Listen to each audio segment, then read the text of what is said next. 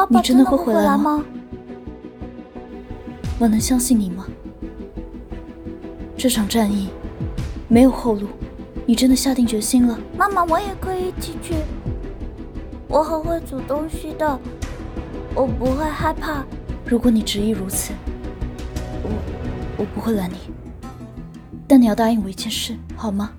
为什么大家都要丢下我？我不要自己一个人。好，不会离开。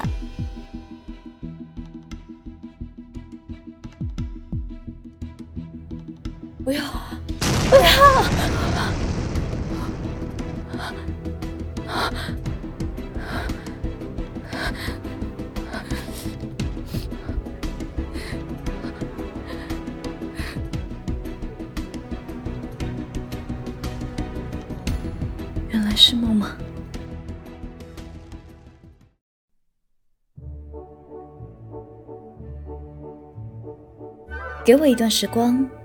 赠你一许温柔。本节目以不朽的作品，想把余生的温柔都给你，为改变发想。抛开所有，沉浸在音乐之间，忘掉烦恼，成为故事中的主角。我是城主兼主持人暮雪，欢迎来到温柔城的晚宴。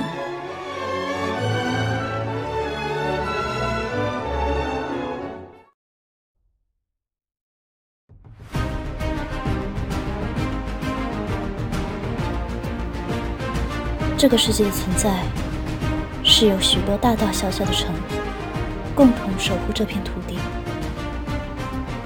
其中，位于世界的中央，灵璧客主城是和所有地区联系的要塞。长老会根据需要以及维持世界的运行，召集其中一位或一次多位城主，领导主城和外界协调。主城会派传令兵传递讯息，受到指示的城主不得推脱。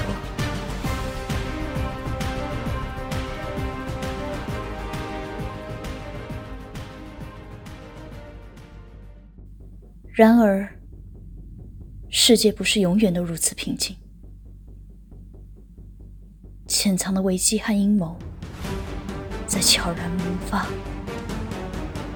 而一场历史的重大战役，就在受到剧烈的能量撞击、天崩地裂的导火线，引燃了谁的野心，让主城和这个世界陷入前所未有的混沌和黑暗。和主城相连接的通道被损毁，讯息无法快速传递。在事件发生以前。温柔城和蛮猎城，当属世界最为核心强大的两座城。蛮猎城的人性格剽悍、狂野、粗暴，他们的城主趁此灾难发生后，立刻挑起系列战争，吞并其他小城，掠夺、杀伐。反过出生机荡然无存，极大的野心，想要取得永久控制主权的能力。我不得已，只好联合信任的伙伴，向蛮猎城发出警告。著名的主城之战，便由此拉开序幕。战争是无情。决绝的，永远不知道下一秒会失去什么。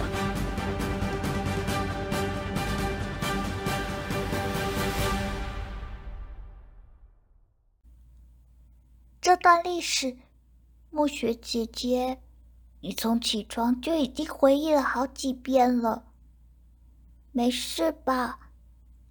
乌木很担心你。抱歉吓到你了。来吧，让我抱抱你。我没事的，不用担心。只是突然，昨晚想起了那些事，我想回顾一下，是想到那位了吗？我不知道自己做的决定是不是正确的。或许我当初就不应该让他走，是不是就不会发生后面的遗憾？公爵很厉害的，因为他守护了温柔城，还有这个世界。乌木也很喜欢他，最喜欢他带我出去，给我吃好好吃的肉。说到这里，姐姐，你今天还没喂我呢，我好饿。好，就你对吃的最在意了。等等，马上为你准备好吗？幸好还有你陪着我。耶！我爱暮雪姐姐，不像昨天原夜那个小子，我才不吃什么巧克力嘞。希望原夜能就这样开心的生活下去，我才不会愧对了他的父母的委托。今天怎么那么多愁善感？走吧。我们一起去吃点会令人快乐的东西。好。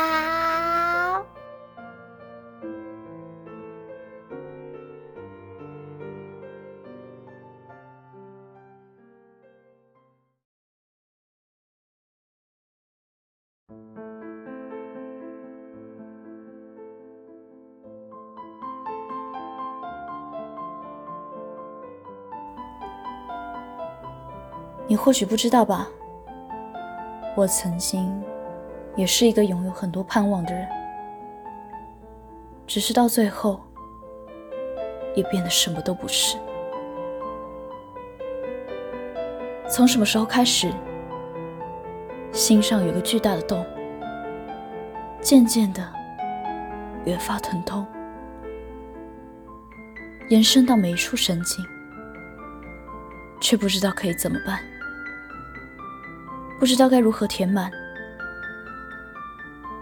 像深不见底的沼泽般无限吞噬着感知，只能轻轻的拿着表皮去压着它，以为这样就会看起来完整，以为这样就能看起来没关系，已经变得什么都无所谓了。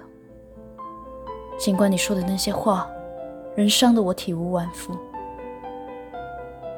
我总是舍不得去挡，包括所有的期待和失望，包括失望终究演变的失去，都看起来那么轻。我想我不该去计较你给予的失望和伤害。我常以为，倘若我们能回到那个公车站，就会像从前一样，彼此无话不谈。你会陪着我，你会说那些悲伤，你甘之如饴。你会抱着我说没关系，有我在。但这些都没有了。我们曾经说过的承诺，说过想一起去的地方，说过的海誓山盟，所有的梦。都在瞬间破灭清醒，所以我和你说，我们之间什么都没有，一如既往。你可能记不起来了吧？那些琐碎的事情，可能也只是在某一次我痛苦之时，你没有接到我的电话。也许是你漏掉的讯息，或是无意中被遗忘的承诺。是那天下雨的时候你没来吗？还是很多很多孤寂的夜晚等待着你的晚安？其实我不知道如何计算失去的速度，但我想一定不会是瞬间的。通常。是在日月的累积下，失望和失去慢慢重叠。早在很久很久以前，就已经埋下了伏笔。温暖的泉水失去地热加热，逐渐冷却；橡皮筋弹性疲乏，逐渐松弛。那些都是久经岁月积累，成为了现在的样子。慢慢流失的温度，缓缓错过的双手，默默转身的身影。最终只剩下空气中残存的气息。也许事情多到你难以记忆，他们其实没有那么大的伤害，只是偶尔扎在心里，微微红肿，然后又将疼痛自我吸收，直到某天不堪负荷，已经发现它深深地插进我的心口最深处，然后彻底坏死。我似乎开始明白。不是努力就不会错过，付出就能获得更多。我总是在想，我们怎么会走到这一步呢？从无话不谈到哑口无言，从最熟悉到最陌生，从亲近到遥远，从完整到碎裂。从我们到只有我，到头来，原来习惯一个人只不过是时间的问题。也许当初许下甜蜜的诺言，是往后最空洞的谬论。相信总有一天会成真，于是不断的给予机会，给予更多的时间，希望那些盼望的重新回来。结果是决绝的背叛，兴许是不甘心当初那个付出过多的自己，不断的给予，到后来被抽干而尽的自己。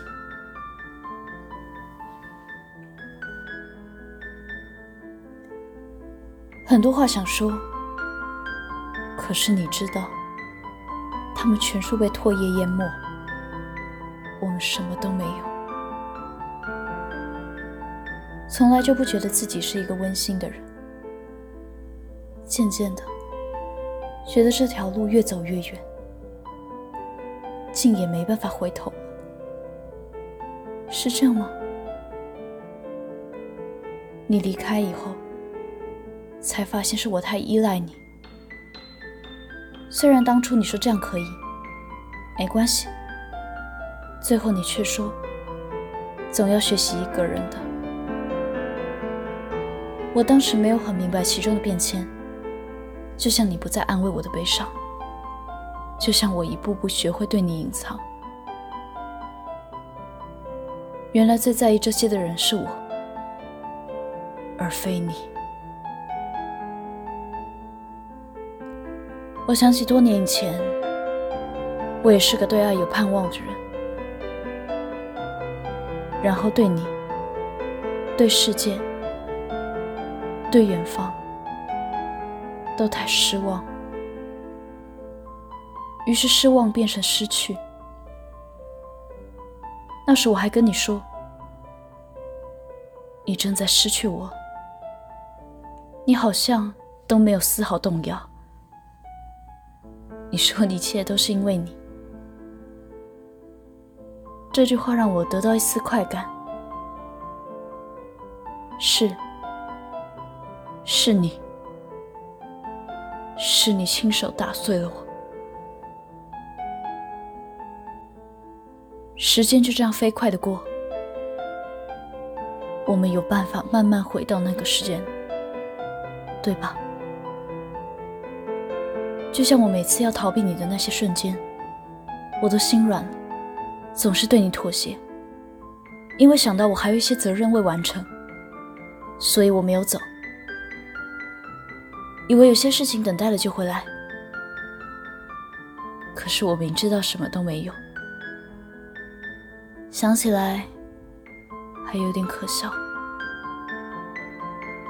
你曾经是这样的把我捧在手心上宝贝着，记得我的喜好。记得说要带我走遍每个美景，看我的动态，像做阅读测验。我说过的每一句话，你都牢牢记得。直到哪天不知道哪里出了错，大概是累了吧。因为一直在爱情里努力着，需要自始至终的付出，所以想要安逸懒惰了。哪有人可以说不爱就不爱？若不是失望至极。手中的热水太烫，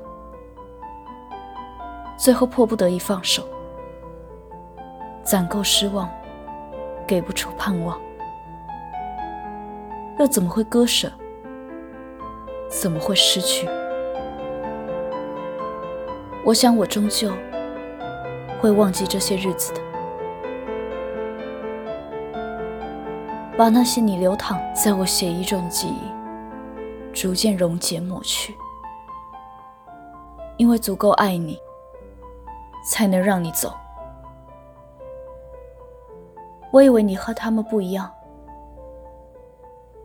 但请原谅我不是那么强大的人，而你也不是。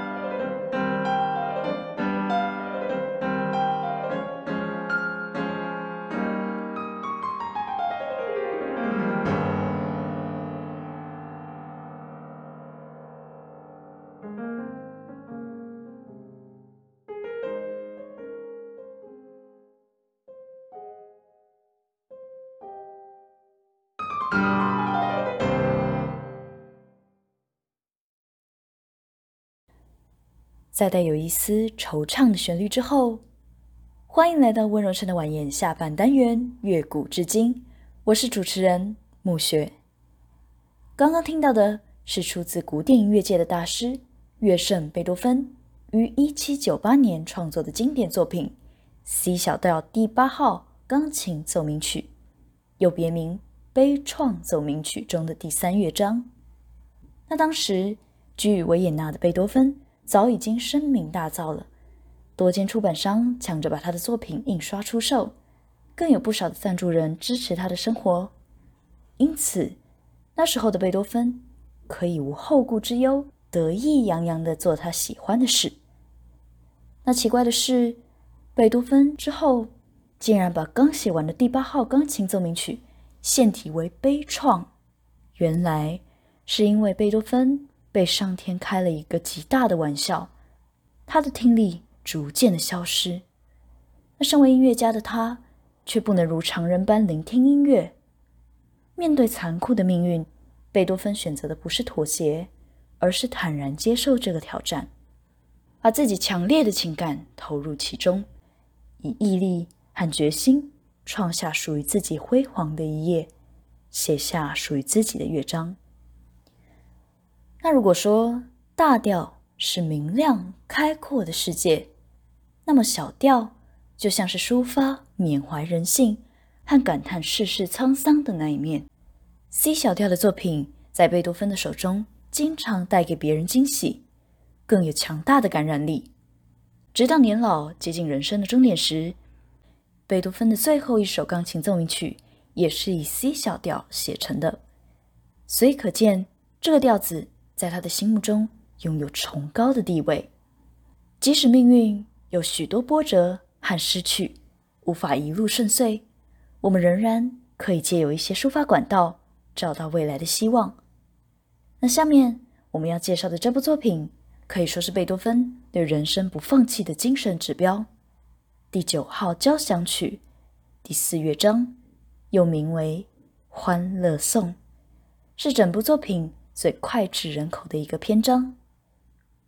贝多芬创作第九号交响曲，加入了合唱，也是交响乐史上第一次将人声融入到其中。灵感是来自于德国诗人席勒的作品《欢乐颂》。